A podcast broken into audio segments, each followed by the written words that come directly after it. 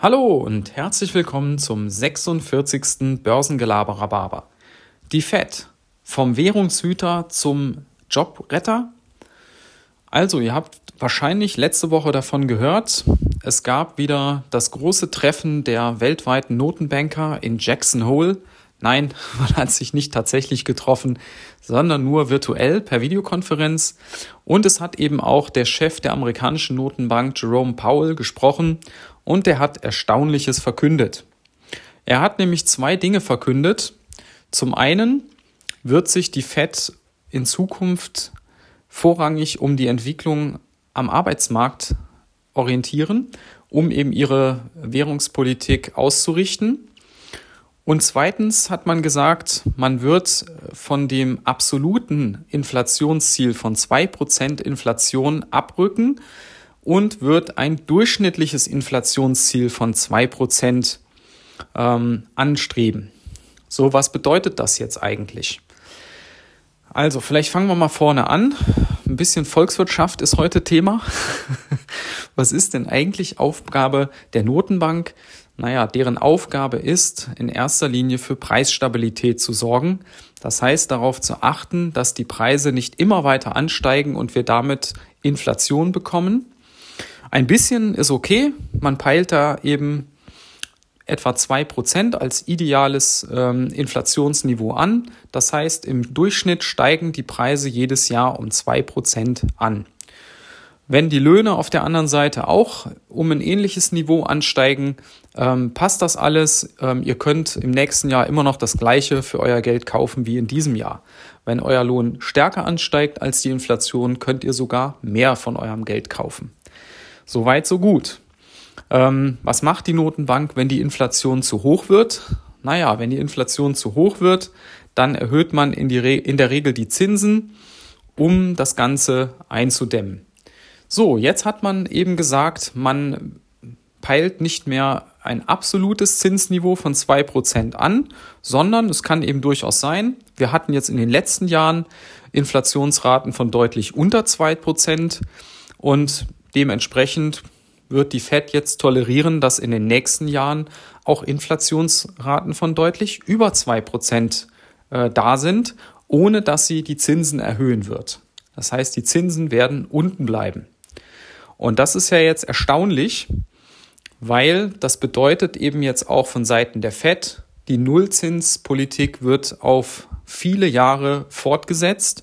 Man hat ja den äh, Zins in der Corona-Zeit wieder auf Null gesetzt. Vorher hatte man das ein bisschen erhöht, nicht wirklich großartig, aber ein bisschen. So, die Zinsen werden also unten bleiben. Das ist der Punkt 1. Und auch wenn die Inflation ansteigt, 3%, 4%, 5%, wird man die Zinsen unten lassen. Weil im Schnitt bisher unter 2%, danach über 2%, kommt man ja im Durchschnitt dann doch wieder auf diese 2. Ja, äh, Zinsniveau bleibt unten. Und das Zweite ist, man wird sich am Arbeitsmarkt orientieren. Was bedeutet das denn? Ich habe letzte Woche ja eine Folge gemacht über den US-Arbeitsmarkt, der wirklich ähm, sehr angespannt ist. Wir haben sehr viele Arbeitslose, auch im historischen Vergleich. Arbeitslosenrate von gut 10 Prozent. Und ähm, ja, das liegt eben daran an der Corona-Krise. Jetzt haben natürlich die ganzen Staaten und eben auch die USA immense Schulden aufgenommen, um Hilfsprogramme zu verabschieden, äh, um eben Arbeitslosengeld zu zahlen und so weiter. Und diese Schulden kann man ja nur bedienen, wenn man ein niedriges Zinsniveau hat. Sonst kann man ja die Zinsen für die Schulden irgendwann auch schon nicht mehr bezahlen, geschweige denn das Geld irgendwann mal tatsächlich auch zu tilgen. Ja. Und ähm, wenn man sich jetzt am Arbeitsmarkt orientiert, wie die FED gesagt hat, bedeutet das ja nichts anderes, dass man guckt, solange der Arbeitsmarkt angespannt bleibt, und das wird noch eine ganze Weile so sein, nimmt man das als zusätzliche Bestätigung, dass man die Zinsen unten lässt und dass man eben damit das Nullzinsniveau äh, weiterführt, um den Staaten ihre Schulden zu ermöglichen und um der Wirtschaft Impulse geben zu können.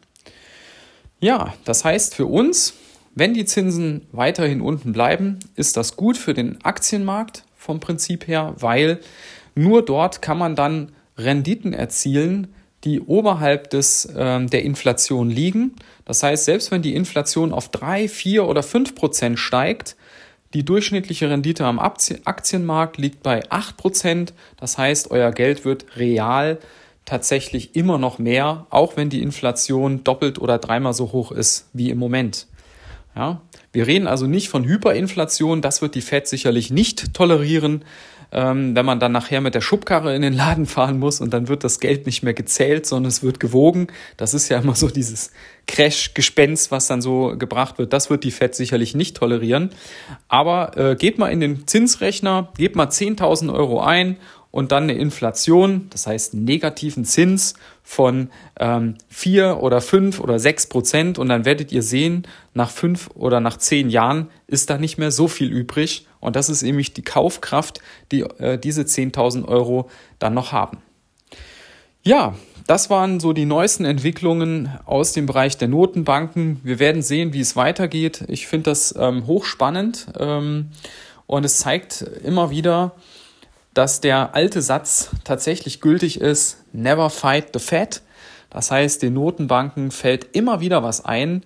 Ähm, man sollte da nicht dran zweifeln, dass die diese Politik noch eine ganze Weile weiterführen können, ohne dass da äh, wirklich großartig was passiert. Aber es wird natürlich den Aktienmarkt pushen. Es wird wahrscheinlich auch die Preise von anderen Sachwerten pushen.